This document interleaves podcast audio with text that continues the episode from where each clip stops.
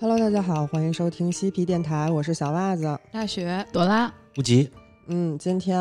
我们又到了我们的那个《百物语怪谈》的时间了。然后今天的故事是由大雪来给大家带来的。嗯，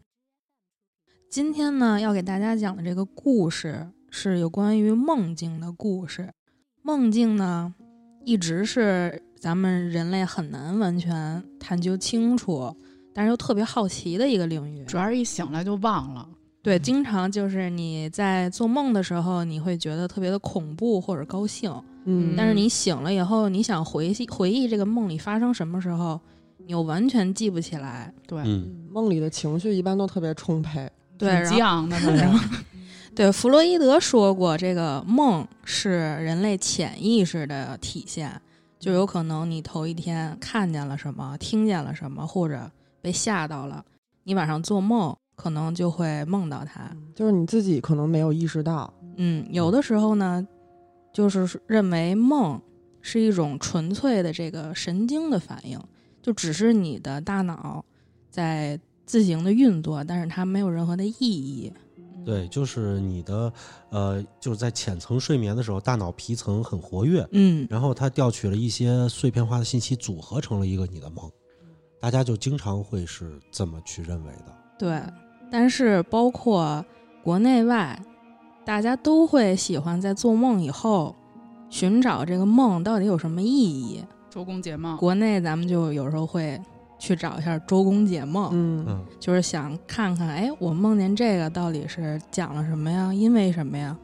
所以今天我给大家讲的这个故事，就也是一个有关于梦的故事。嗯嗯，这个故事呢，和之前朵拉给大家讲的八尺大人一样，都是来自这个 RCH 流传出来的这个日本的都市传说。嗯但是这个被誉为日本三大恐怖都市传说之一。这个梦呢，叫圆梦。哪个嗯，圆啊？这个圆是猴子的那个圆，猿猴的圆。哦，它不是咱们说那个圆梦，就是圆形的那个圆。但是最哦后我会给大家解释一下，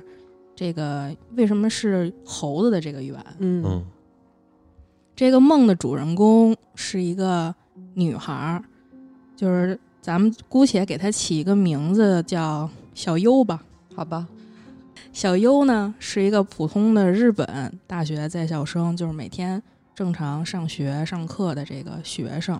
所以她做梦呢也不存在什么像咱说的工作压力，嗯，或者是这种情绪非常大的波动。正是无忧无虑的年纪，就是他一天正常的上课下课结束了，他回到宿舍里呢，准备做做作业、看看书，做点自己的事儿，就差不多就该睡了，就休息了。嗯，当然，在这儿我要多说一句，就是我查了一下这个日本的大学宿舍，就是日本大学宿舍跟咱们国内大学宿舍不一样的一点就是，人家那边大学宿舍资本主义都是单人间儿，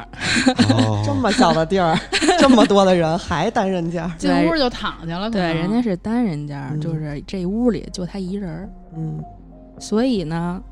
可能这就是他回到宿舍以后，像大部分的这个恐怖故事发展的情节一样，就他一人儿，他睡觉了，就是该有一点儿奇怪的事儿发生了， 该出声了，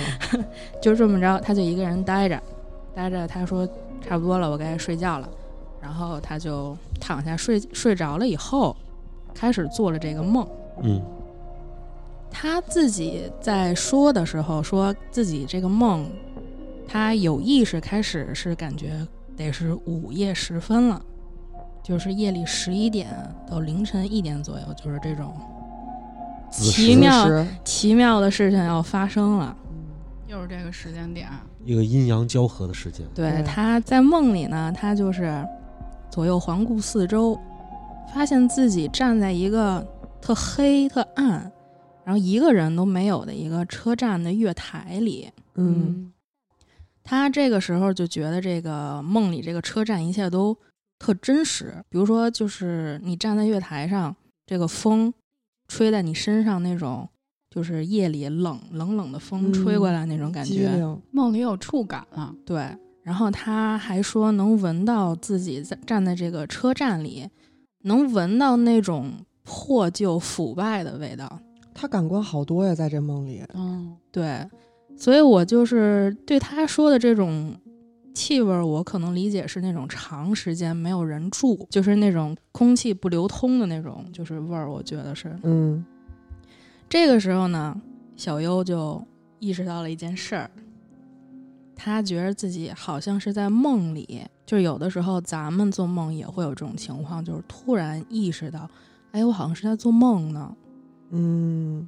有会有这种情况。知道自己在做梦，对，然后他就意识到了以后，他就知道哦，这好像一切都不是真的。这种梦，我不知道在咱们这儿应该叫什么，但是但是他们在日本有一个特殊的词，他们叫清明梦。在咱们这里叫清嗯明梦，哦，就是说清楚，就是这个人清楚的知道自己现在正在做梦。嗯嗯小优呢，就是在这个车站里边儿，觉得这个车站环境就挺阴森的了，也是一女孩儿，就开始有点犯嘀咕了，就说这个地方怎么就感觉不是很正常？咱们有的时候就是会在夜里觉得有的地方不正常的时候就不愿意过去那种。对，而且他在的这个空间环境也是这样的，就咱们有时候坐夜班地铁或者等车的时候，也会自己一个人觉得有一点儿，对，就开始害怕了难。受啊，但是呢，小优他刚又说知道自己是在做梦了，想着自己随时能醒过来，心里呢又有点踏实，又觉得不那么害怕了。他就想着说，我哎，我一使劲想，我要醒，我就能醒过来。所以他就继续在车站里边开始瞎溜达，就是左看看，右看看，看看这个车站里边原来什么样啊，有个什么东西。这个时候，突然这个安静的车站里边儿，这广播就响起来了。说啥了？他说听到这个一个声音啊，这个声音是一个分辨不出男女老少的一种，让您觉得特别死气沉沉的声音。嗯，反正就不是什么好声儿，我觉得。这个声音呢，通过广播说列车即将要进站了，搭上那列车的话，你就会遭遇到很恐怖的事儿哦。那他现在就是已经提示，就是预告了会有恐怖的事儿发生了。对，就是这个广播就告诉他了。但是他还得上，但是人在梦里其实是很难控制自己行为的，对就他对没对办法，他还是会上去。嗯，但是我觉得还有一点，就是因为他知道是做梦呢，就是能有多恐怖啊？我醒过来不就行了吗？嗯还是好奇，还是好，奇，而且他就是他这个地方说的这个列车的这个广播，一般的话，如果要是真正像播报员似的那么说，嗯他不会那他么就阴阳不怪气儿，不会那，么觉得恐怖。嗯，但如果要是他跟我们习惯不一样的话，你就会感觉到在这个梦里头又真实，他又很违和感，对对对，嗯所以他就会突然，要是我的话，就会有一激灵的感觉。嗯嗯，你比如说那广播里在说，列车马上就要进站了，搭上这列车，你将会遇到很多奇怪的事儿。我鸡皮疙瘩了。这但是我觉得，其实如果是只是你自己一个人在一个车站，突然出现一个哪怕是正常的广播，你也会有一激灵的感觉。啊对，就何万况籁它是俱寂的时对候何突然况它是这啊种恐怖的，就在这个广播话音刚落的时候，就真的有一列列车，就是伴随着他的这个鸣笛声，缓缓地驶入了车站里。但是他的这个列车并不是咱们看见过的那种，就是日本他们通勤早上起来上班的那种很普通的火车或者是电车。这个车一看就会让你觉得很奇怪。如果一定要形容这个车什么样，就是你在游乐场里边看到的那种给儿童游览参观做的观赏车。好前怪门异前门的那种当当车，对，然后它的这个观赏车看到就是车头是一只猴子的样子，嗯，它这个车厢后面呢是一节儿一节儿的，每每一节儿可能就只能坐一个人。嗯，就在这个广播刚说完，他会遭遇很恐怖的事儿。我觉得就是大多数情况下，大家都会好奇这个车到底能开到哪儿去。但是小优也确实因为挺好奇的，加上他知道自己之前说的就是感觉自己能随时醒过来，在梦里，对，嗯他又觉得就是，既然我就是在做梦，那我就去瞅瞅也没什么，就是一探究竟嘛。就是要是真是太恐怖了，我就自己再醒过来就行了。嗯，他就这么想着，就上车了。上车以后呢，他就注意到这车上已经有几个人坐在上面了，有男有女，排成一列的，就这么竖着，一个一个的前后坐着。但是他发现这些人呢，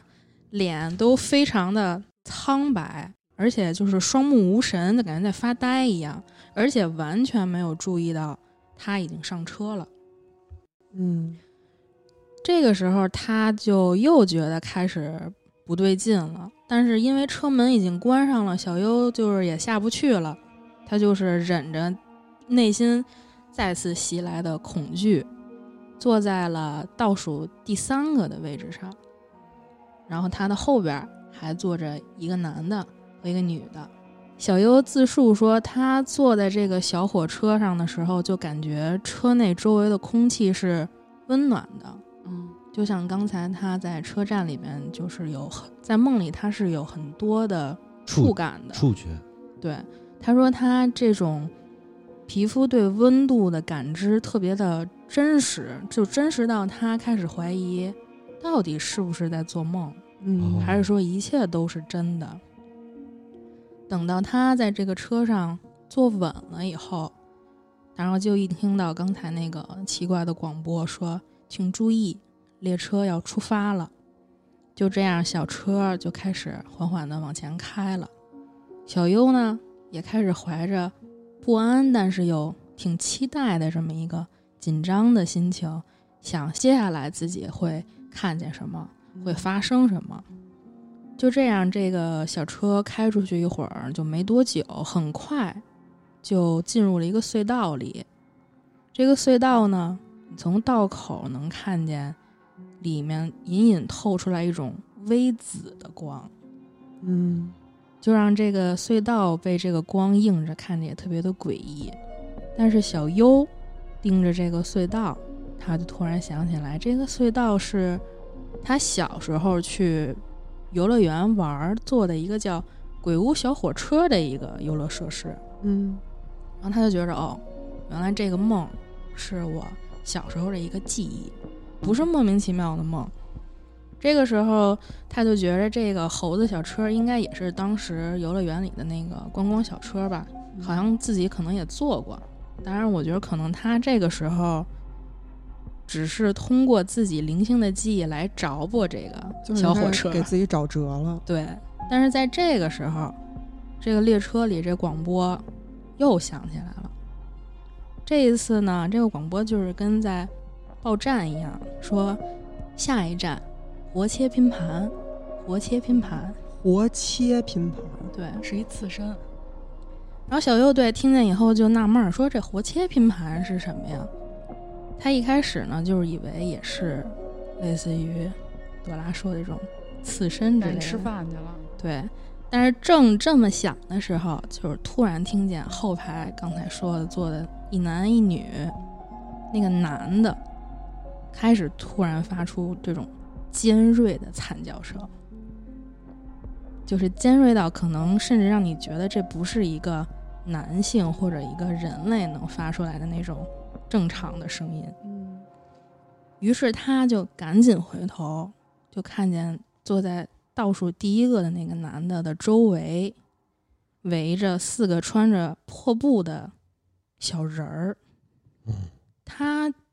不能理解，就是这个小人儿看着像小人儿，但是又像又像是猴子。嗯，这个小人儿呢，可能也就成年男性一半儿身高那么高，甚至可能更矮，大概可能就八十到九十厘米。哦，这些小人儿就让小优觉着特别的诡异又特别的恐怖，因为他看见这些小人儿手里拿着非常尖锐的利刃，手法非常娴熟是吗？暴力粗鲁的切割着这个男人的身体，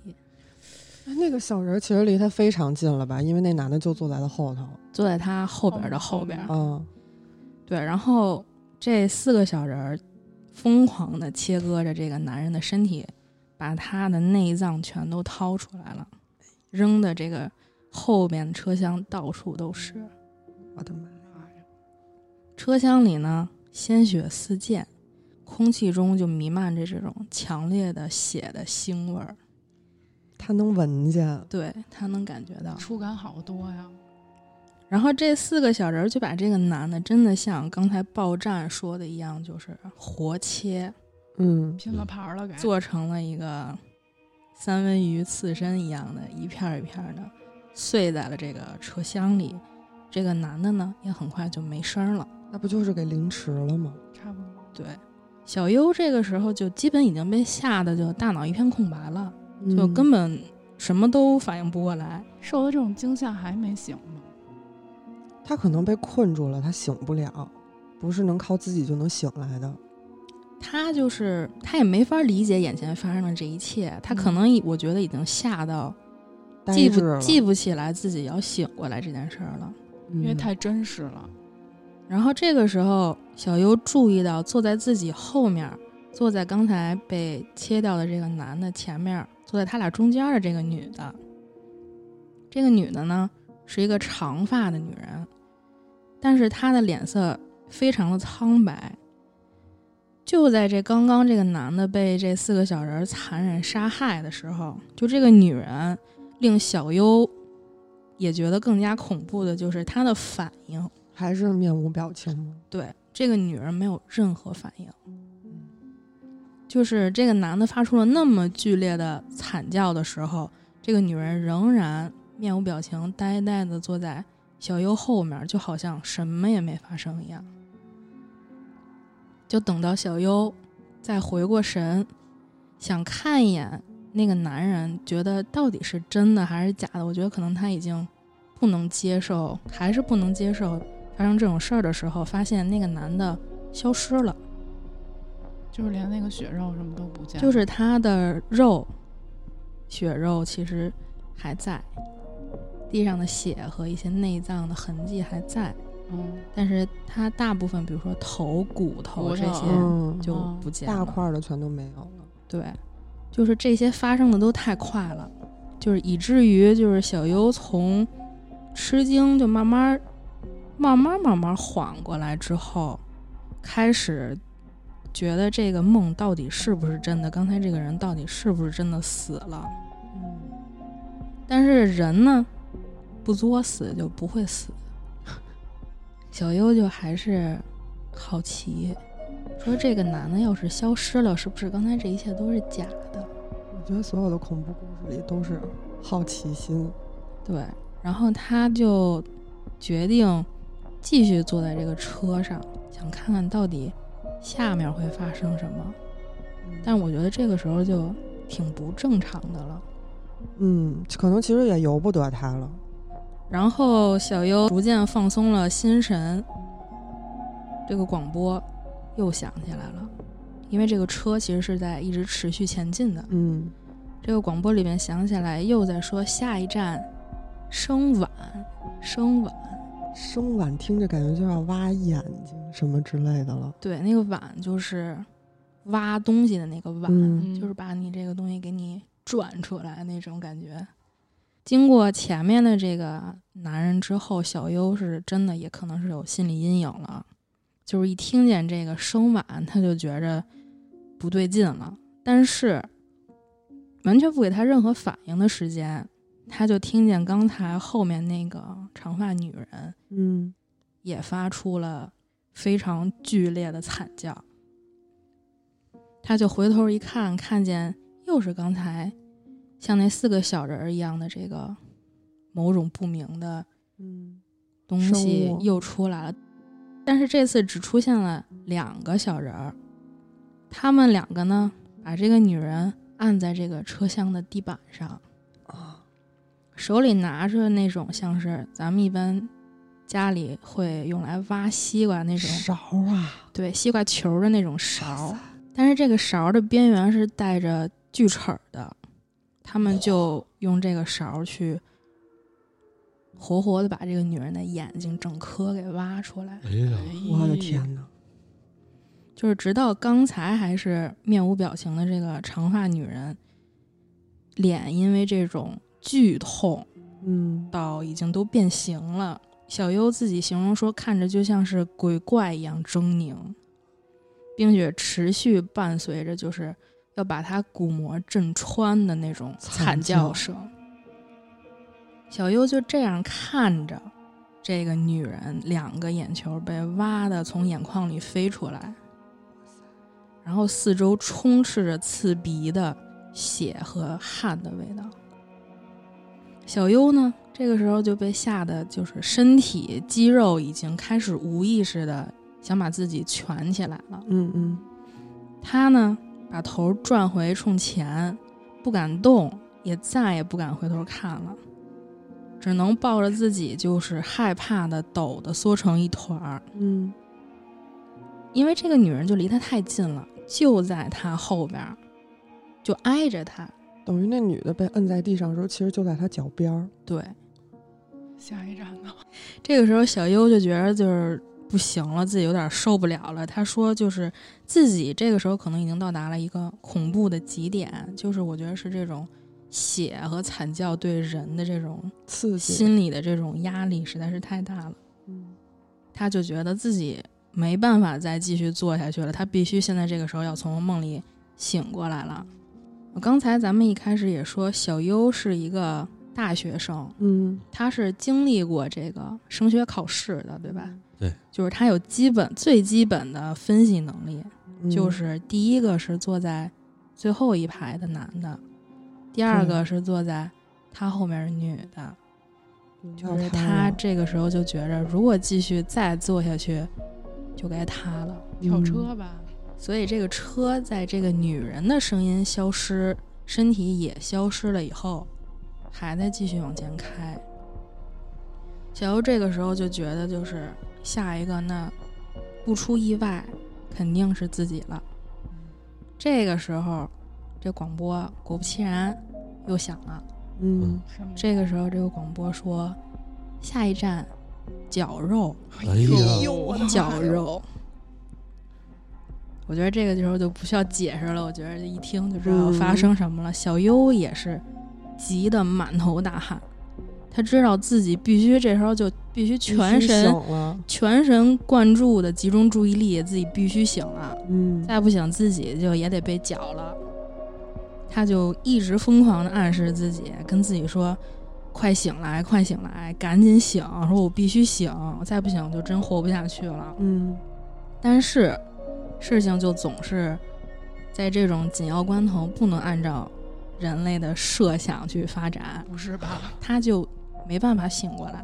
甚至坐在那儿都不能动。嗯，紧跟着，他就听见那个诡异的那个小人儿脚步声脚，步声，我的天，就慢慢的从后面向他走过来了，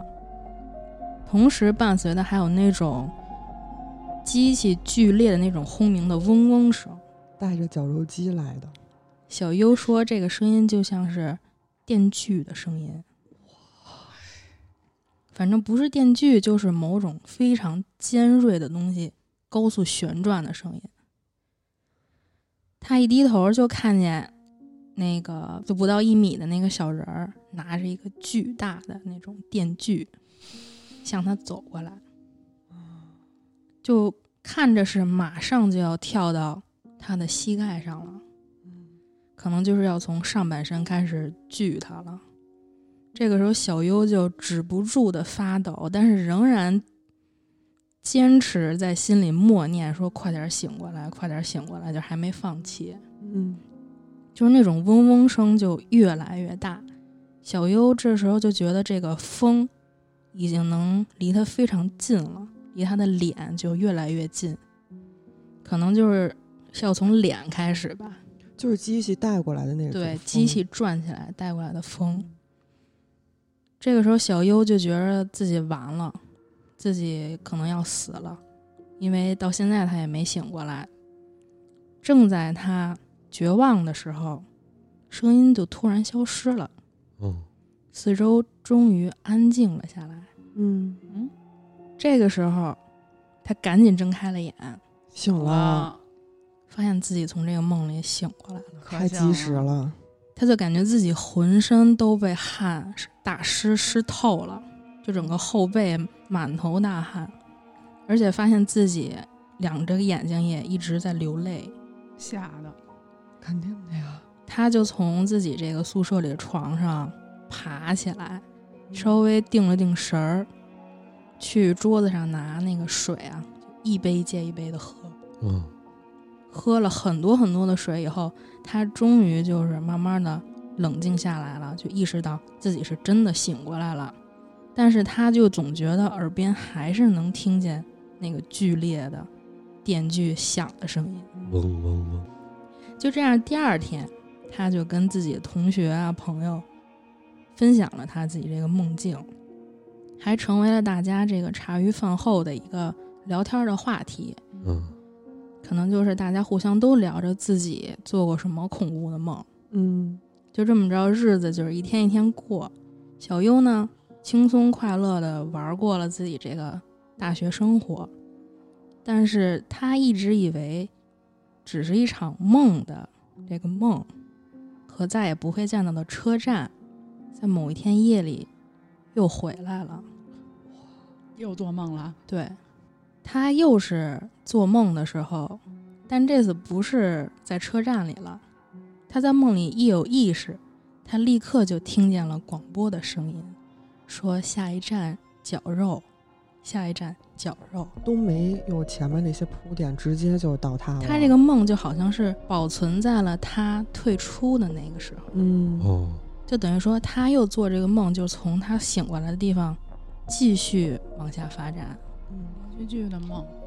也就是这个时候，他又看见那个诡异的小人儿拿着这个电锯，慢慢的向他靠近。他还是没法去移动自己的身体。小优这次就非常崩溃了，就是他真的想不到，就过了这么多年，居然这个梦又来了，而且直接就发生在了这个时候。嗯，他就看着那个猿猴一样的小人儿拿着他们手里的那个电锯，非常开心的，像是迎接他回来一样。我有一种那个终于等到你那种感觉。对，就是你终于回来了。我的天哪，然后小优又只能像是几年前自己做梦的时候那样，催着自己赶紧醒来。他就一直在催自己赶紧醒来，赶紧醒来。但是这小人儿就越来越近，小优就已经能看见，就是他们的那个脸上啊，那个狰狞的笑，就好像是终于逮着你了。他就真的是绝望了。这个时候，他觉得自己会死，这次在梦里。嗯不过就在这千钧一发的时刻，周围又安静了，小优又醒过来了。还好，他觉得自己又逃过一劫。这个时候，就在他正要把这个眼睛睁开的时候，他耳边却清楚的听见了那个广播里边的声音说：“下一次就是最后一次了，你以为你还能逃走吗就是他在真实世界里也听见了这？”个对广播，他醒过来了。不是他到底醒没醒，我都懵了，然后小优听到以后，立刻把眼睛睁开了，发现自己是躺在自己的床上的。嗯但是他非常确定的是，刚刚这个最后一句话不是在梦里听见的，是他醒过来在现实世界里听见的。但是后来又过了很久，小优也没有再继续回到这个梦里。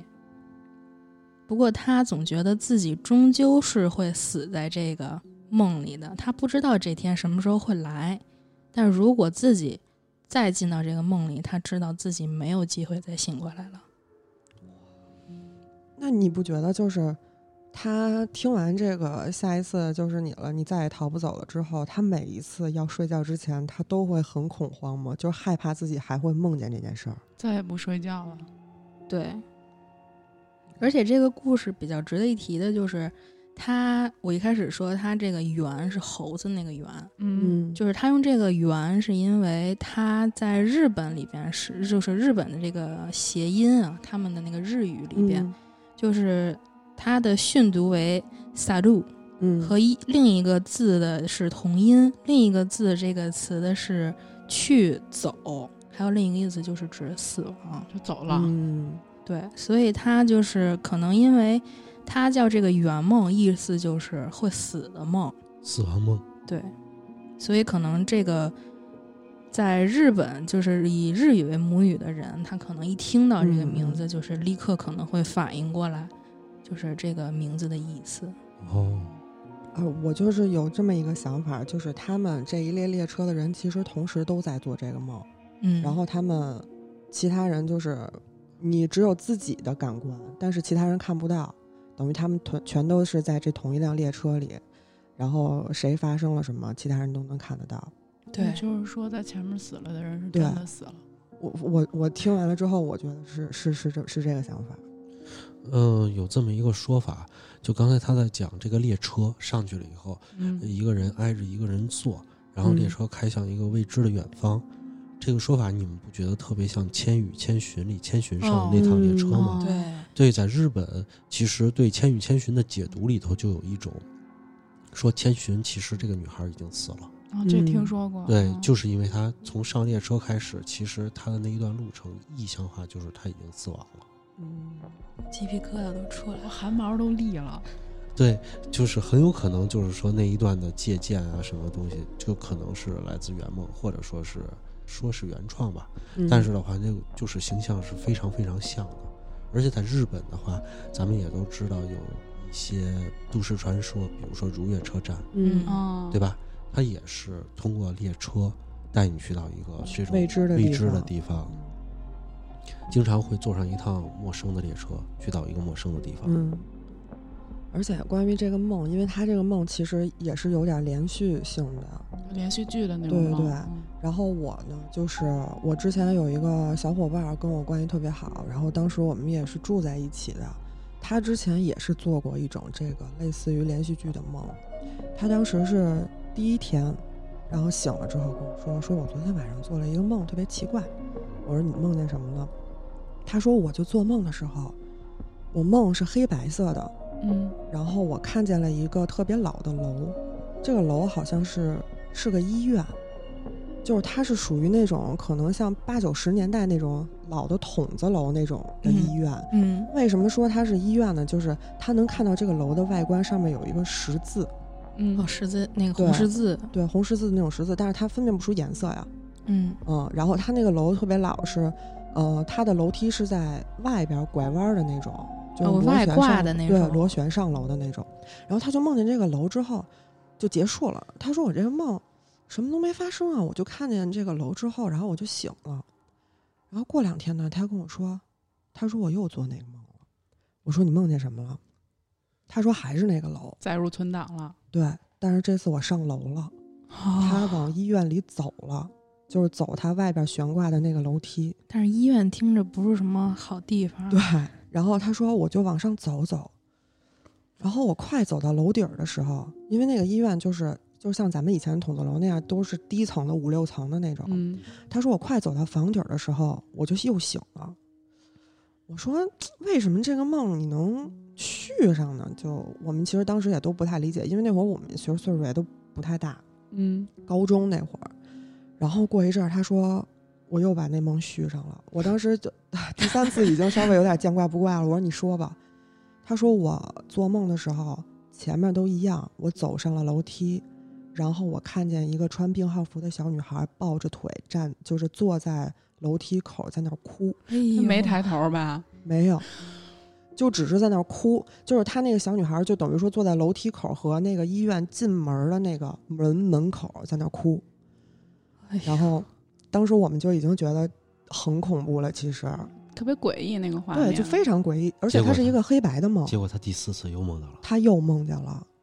主要是你知道医院加一小女孩儿在那儿哭，我对觉得这个就已医院病号经服不是小女很正孩儿常了。这几个元素加起来，你就已经汗毛已经立起来了。然后她第四次做这个梦的时候，就前面还是一样上楼梯，然后碰见这个小女孩儿，这个小女孩儿抬头看着他，然后他当时已经觉得很害怕了，不知道是什么情况，然后他也醒不过来，然后那个小女孩站起来拉着他的手进了那个医院。他推开门的一瞬间，这个梦由黑白变成了彩色，我哦哇，就这还梦会有这种变化。然后他，然后他就跟那小女孩一直往里走。他那层其实还就是相当于是一个呃住院，就住院层那样的。嗯嗯住院部对，然后他们就往里走，然后走到了一间病房门口，然后他就透过那个玻璃往里看，那里头就躺着那个小女孩儿，她身边的这个小女孩。哇！然后那个病房里头有小女孩儿，一个医生，还有那个小女孩儿，就他推测可能是那个小女孩儿的母亲，反正就是亲属。嗯完了他也听不见，没有声音这个梦，然后他就看见他，就是他自己想，可能是就是那医生跟那个小女孩的妈妈说，嗯、就是小孩病的可能挺重的，然后要住院什么之类的，然后家属也不能陪护，然后你就先走吧。然后那个母亲就走了，嗯，走了之后没过多久，然后那个医生就是对这个小女孩做了一些很不好的事儿，就是就是他把这个有小一女孩些儿十就是十四年往上的事儿，对，啊 吧就是有身体上的直接接触那种。啊，嗯啊，对，然后后来那个医生走了之后，这个小女孩跳楼了。就是他他从看着那个小孩儿在病房里啊哦小跳女孩楼了不，是病死的，是跳楼自杀的。对，嗯就是等于说，那个小女孩拉着他看到了这一幕，然后里边的那个病房的小女孩跳楼了。跳楼之后，然后那个小女孩就这样瞅着他，然后这个梦就又醒了。然后过了好长一段时间，他都没有再做这个梦了，我们就已经以为这个事儿已经过去了。然后有一天，他跟我说：“你知道吗？我又做这个梦了。”我说：“这次梦见什么了？”他说：“我就梦见我走进了那个，就走上那个楼梯，然后我看见小女孩抱着腿在地上哭，哭完了之后，她抬头跟我说了一句话，嗯说话有声儿呢，对，她说：“姐姐，我找你没有别的意思，我只想让你帮我找到那个医生。”就是这么一个故事，就是就是她那个那段时间，反正可能做了，可能得有两三个月吧，一直持续就在这个梦里出不去。你朋友去找那医生了吗？我们没有办法，因为当时我们就也是高中生，我觉得不应该找医生，应该找个法师。 就是因为你没有办法去处，因为我们也都是小孩儿，没有办法处理这件事儿。然后她也没有办法分辨自己去的是哪个医院。对，不知道，而且那都是很老的楼，就是我那那会儿已经是零呃零几年了。就感觉那小女孩好像已经死死了几十年那种，对，就是现在当时的那些医院建筑跟那会儿他在梦里看见那种肯定不一样。嗯嗯，那其实应该问她，第一次做这个梦之前有没有去哪个乡下，有没有去哪儿玩儿？也都没有，因为我们就是正常的上学的学生嘛，就是其实哪儿都没有去过，就所以说这个梦就很恐怖，也不知道为什么会找上他，但是后续也无事发生是吗？也没有什么事儿发生，嗯就是有这么一个事儿。嗯，就是小女孩找上他了，抄上了。你要能帮我解决就解决，解决不了我再找别人。对，而且因为其实一般这种托梦的这种情况都是发生在你身边的比较多，或者对，说就是跟你有认过识的直接人，接触，对家。人、亲人之类的，就像这种是一个特别莫名其妙的，不知道为什么会来到他的梦里。嗯，因为有的时候的话，就是根据你，就是据一些说法来说，嗯，根据你根据你个人的体质，还嗯有你可能不经意间之间做了什么样的事情，嗯，嗯还有你的这个人的性格，然后这个相托的人肯定是他，你想他这种状态的话，他肯定是就是有一点类似疾病乱投医的那种状态。嗯嗯所以的话，他认为你能够帮助了他，他可能就找上了你。嗯哦走投无路了，对。对，然后我之前还有一个，就是当时稍微大一点儿了，就是那会儿上班儿左右的时候，然后我当时是跟两个女孩儿，我们仨一起住，我们仨是睡在一张大床大床上的，就我们仨挤在一张大床上。然后有一天晚上的时候呢，我左边的这个小女孩儿就先叫她小李，然后我右边睡的是小张，我是睡在中间儿的。嗯，然后小李小张、小李、小袜子，对，然后小李就推我说：“小外，小外，醒醒！”我说：“怎么了？”他说：“我还想上厕所，你能陪我上厕所吗？”我一看两点多了，我说：“你真是上厕所有什么不敢上啊自己？”他说：“我也不知道为什么，我就特别慌。啊今天然特后害怕，对，你陪我上厕所。我说：“行。”我是那种就起床的时候我得撑着起来啊，然后我就明显就能觉出来小张没有睡在他的床上。嗯上厕所去了呗。对，然后我就跟小李说，我说，哎，我说小张可能上厕所去了，你直接去厕所找他就行了。他说行，然后他就去了，我接着躺着，然后我就突然听见这样的声儿，因为已经就夜里很晚两点多了嘛，也没有声音，他那声音嗯就挺明显的，然后我就起来了，就我是吓说，着了那种，对是吗？就是就是突然一下，然后我说怎么了？我就小声问他，我说怎么了？他说你过来看看，然后我就起床，我就往厕所那儿走。当时小李就是就扶着那个门框，他就不敢动了，已经。然后我就过去之后，他就给我往厕所里指，我往厕所看，就看见小张儿笔直的站在厕所的窗户，练一军姿跟那儿，就在那儿就特别笔直的站着，然后也嗯不说话，什么动作也没有，就是站着。然后我说，是不是就梦游撒癔上了？他说我也不知道，因为那个女孩胆儿其实挺小的。嗯我说那你等我过去看一眼。然后我就往那个窗边上走，嗯，然后我走过去之后呢，我就看见她其实就是睁着眼睛，就跟没睡着一样，就一站般着，一般梦游睁着眼闭着眼，睁眼睁眼，不知道，他就一直笔直的站着，然后看往楼下看。我们当时住在二十二层，我以为就是普通梦游嘛，嗯，然后我就跟他说：“我说没事儿，没事儿。”然后我就给他比划。然后就在我说没事儿的时候，小张突然说：“你上来吧。我操，看着窗户外边对说，他冲他冲着楼底下说：“你上来吧。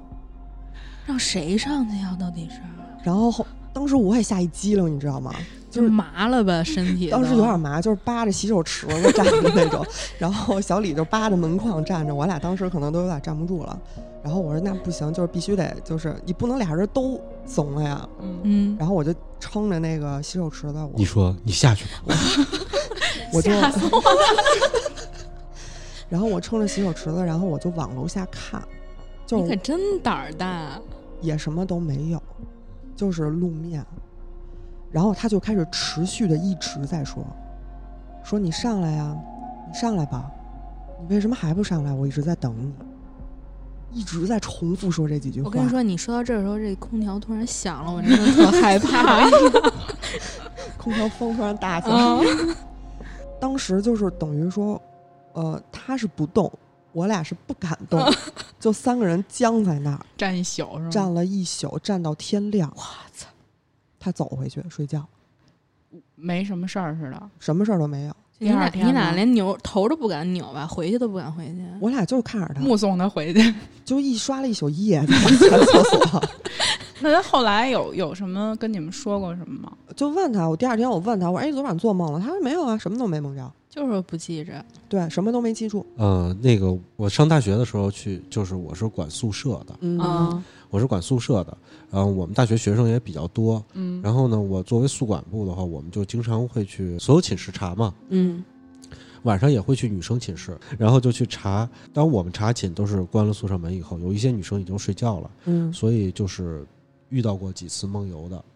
真的有有，啊，有一次我查寝走到了那个寝室的三楼，嗯然后走过去了以后，我正拿着本儿往前走了，我看见一个女生站在他们宿舍门口。我们宿舍门口外头是阳台，就是嗯嗯大走廊的阳台。嗯她站在大走廊的阳台的边儿上，对着就是寝室是 U 型的嘛，对着中间那个空间。嗯然后完了以后，前面摆着三个东西，一个牛一包牛奶，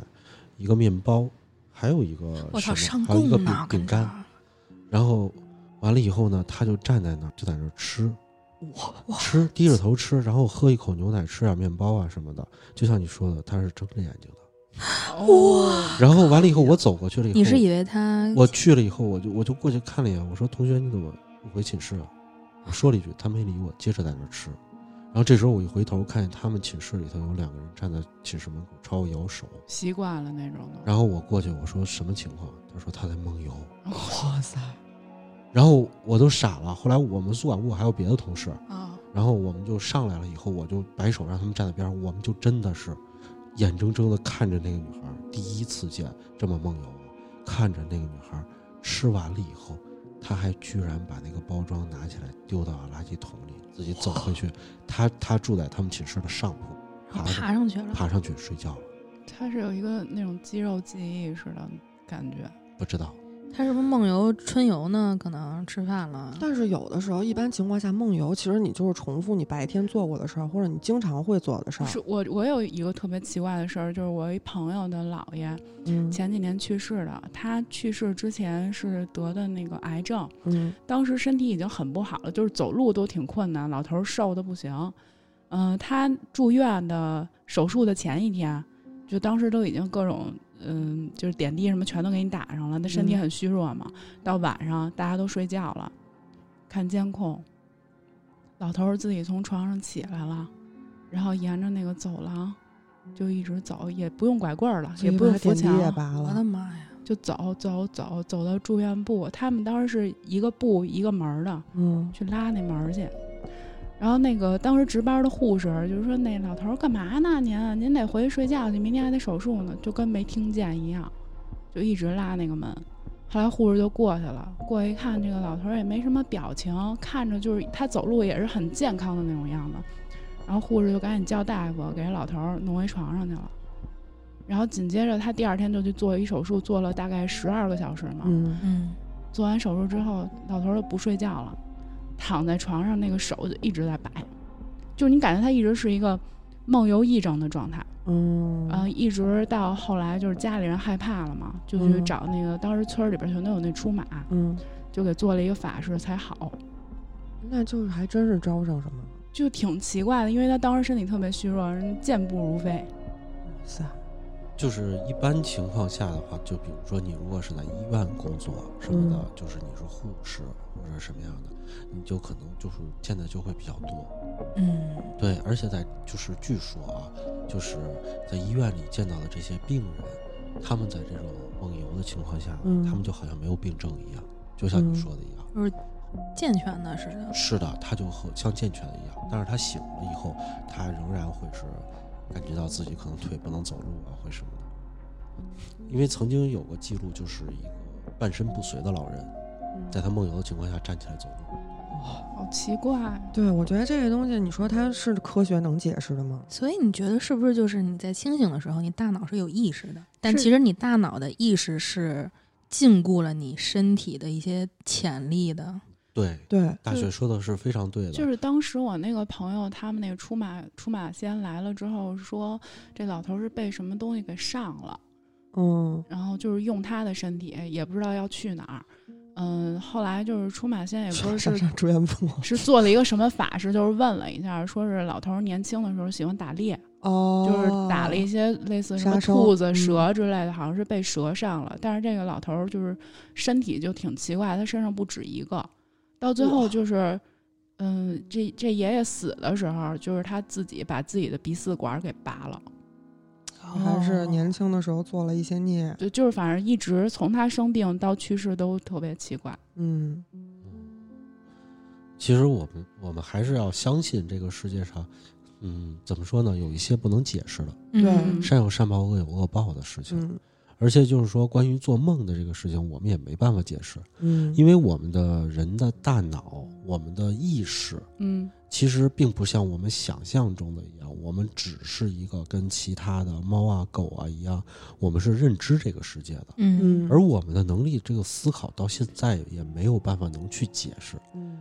就好像一台电脑，其实和我们大脑的原理非常像，但是嗯真正电脑要想运作的话，依靠的是操作电脑的那一个人。嗯我们的意识就好像操作着我们身体这台机器一样。嗯当我们的意识想去感知什么，或者在做梦的时候，它到底经历过什么，我们也是没有办法去解释的。嗯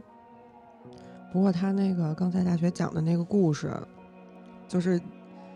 他都已经不属于特灵异，他有点血腥暴力了，所以就就感觉更恐怖一些，因为嗯，很有可能是真的有人在这个梦境里死去的。就挺有代入感的，嗯而且它各种触感什么的就讲得很清楚。你觉得不是特像那个《黑客帝国》吗？嗯其实可能都是被在罐子里饲养的。嗯，就可能你做梦的时候，真正跳出了那个罐子，发现你只是在一辆屠屠宰的列车上。对，而且就是正常情况下，其实我们一般做梦的时候是没有那么多感知的，